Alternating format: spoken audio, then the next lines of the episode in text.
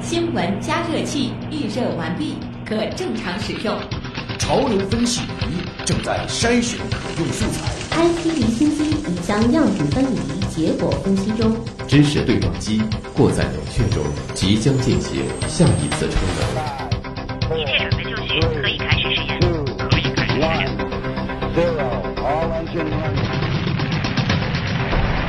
新闻实验室。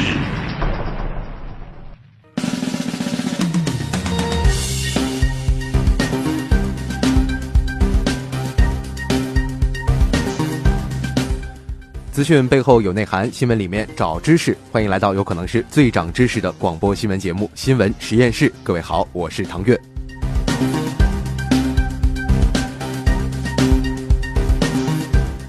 今天的新闻实验室马上就要开工了，首先来关心一下天象和天气。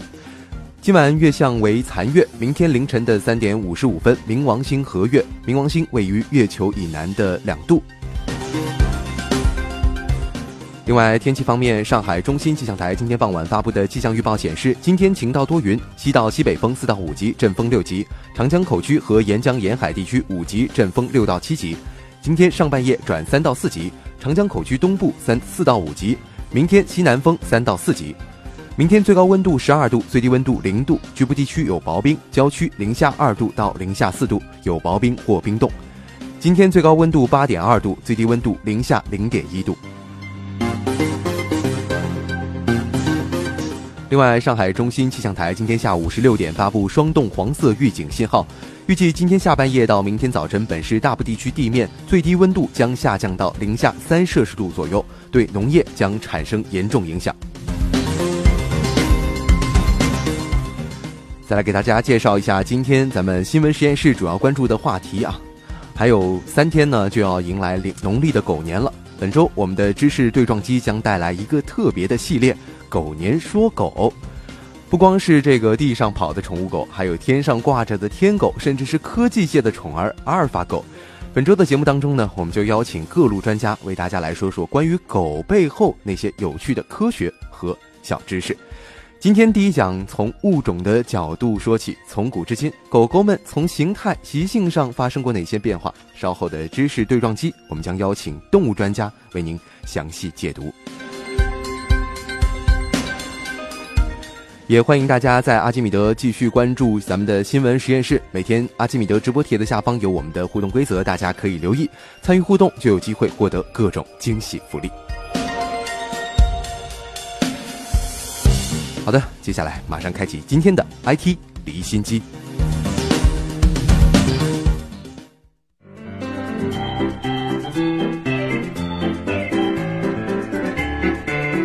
IT 离心机。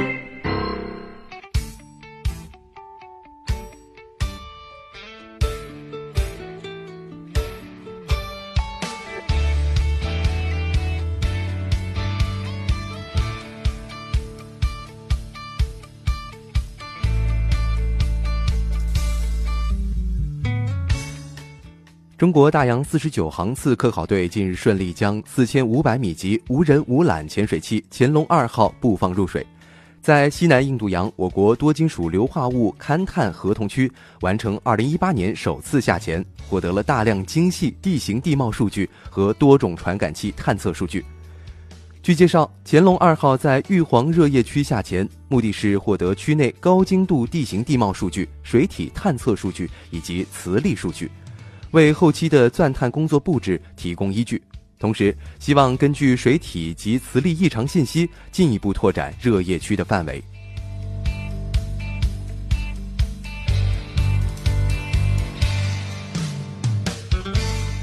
中国联通昨晚发布关于限制性股票激励计划草案及首期授予方案草案等一系列相关公告，这也是中国联通混改措施的进一步落实。根据公告。中国联通这次股权激励计划首期计划向激励对象授予不超过八亿四千七百八十八万股的限制性股票，约占当前公司股本总额的百分之二点八。股权激励对象包括董事会秘书、财务负责人以及其他七千八百五十三位公司中层的管理人员、核心管理人才及专业人才。首期授予激励对象每每一股限制性股票的价格为三点七九元。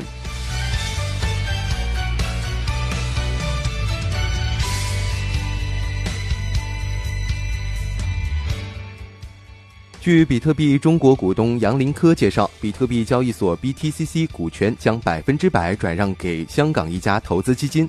原来的四个大最大股东，包括李启源、光速资本、杨林科、胡笑黄笑宇都清仓股份套现，具体的交易数据没有透露。BTCC 二零一一年创立，曾占据百分之八十市场份额，是中国内地第一家比特币交易场所。二零一四年交易量曾位列世界第二。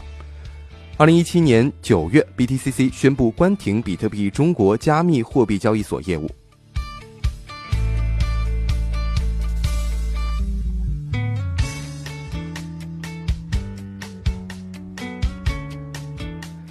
就在上周，全世界的目光关注了美国猎鹰重型火箭搭载着一辆特斯拉跑车飞向太空。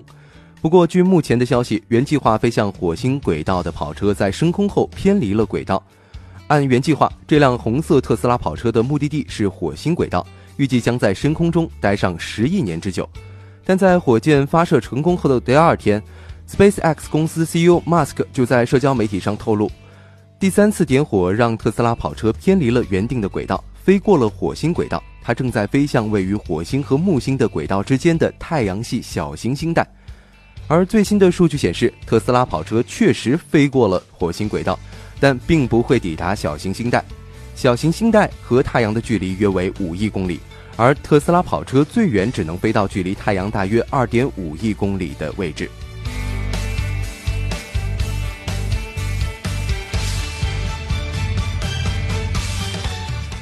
再来关注一组改变生活方式的 IT 公司新闻：小米在台北开了第一家旗舰店——三创生活专卖店，它位于台北最大的三 C 卖场。小米预计今年在台湾地区开出十家线下店。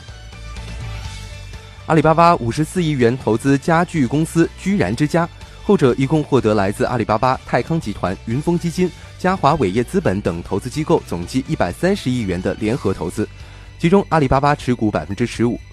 截至二零一七年底，居然之家在全国开设两百二十三家门店，销售额超过了六百亿元。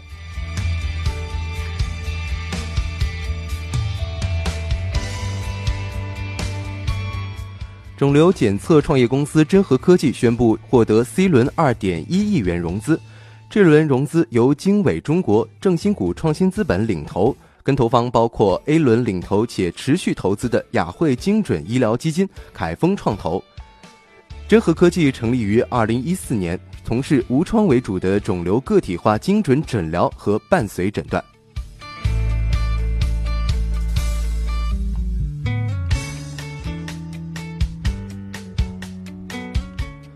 苹果公司的手机销售一直是关注的焦点，不过大家不知道知不知道啊？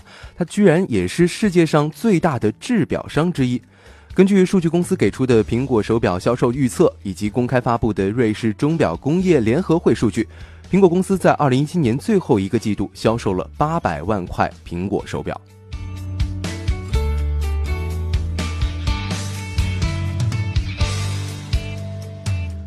不过，好像除了手表，苹果在其他领域的消息都有些令人头疼。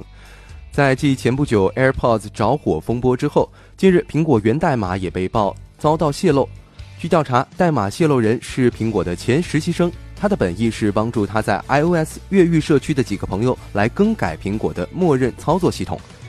去年，苹果也曾遭遇过代码泄露事件，最终苹果的源代码被直接公布在一个聊天群里，并于四个月前在 Reddit 论坛上共享。然而，苹果似乎对这次的事件不放在心上啊！公司发布声明称，这份代码已经用了三年了，况且公司的安全性本身也不依赖于代源代码的保密。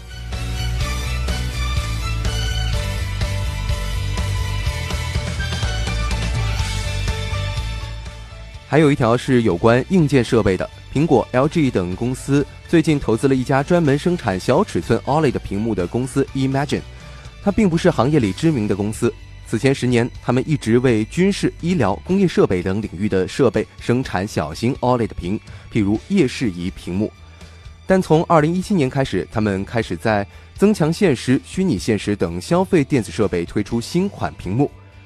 苹果显然是对 OLED 屏幕技术很感兴趣。CEO 库克此前也表示过，目前市面上具有的技术无法支持苹果推出一款令人满意的头盔或者是眼镜产品。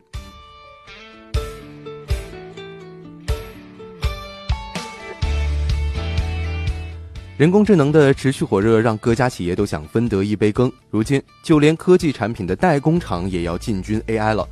近日，以组装苹果手机而知名的红海科技集团董事长郭台铭表示，计划在未来三年内把重点放在人工智能、大数据、物联网上，希望能够把红海由一个合同制造商转变成在全球科技行业更有影响力的部门。此外，红海科技旗下的富士康宣布要把代工业务分拆上市了。这项计划从五年前就已经开始。上周末，证监会官网披露，富士康工业互联网公司的招股书发行新股股数暂定为总股本的百分之十，富士康集团将持有发行后总股本的百分之八，但没有说股票发行的价格。根据招股书，富士康工业互联网的主要业务是各类电子设备产品的设计、研发、制造和销售。主要客户包括亚马逊云服务设备、苹果、思科、IBM、华为、联想、英伟达等。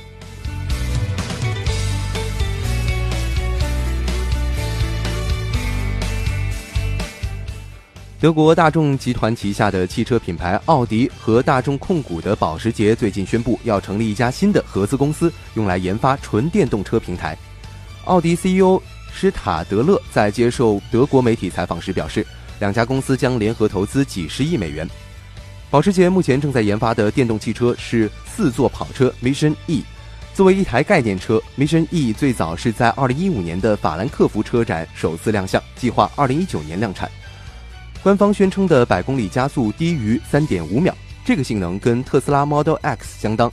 但是 Model X 是一台 SUV，体积和风阻更大。续航里程上，Mission E 充满电号称能行驶五百公里，最高时速可以达到二百五十公里。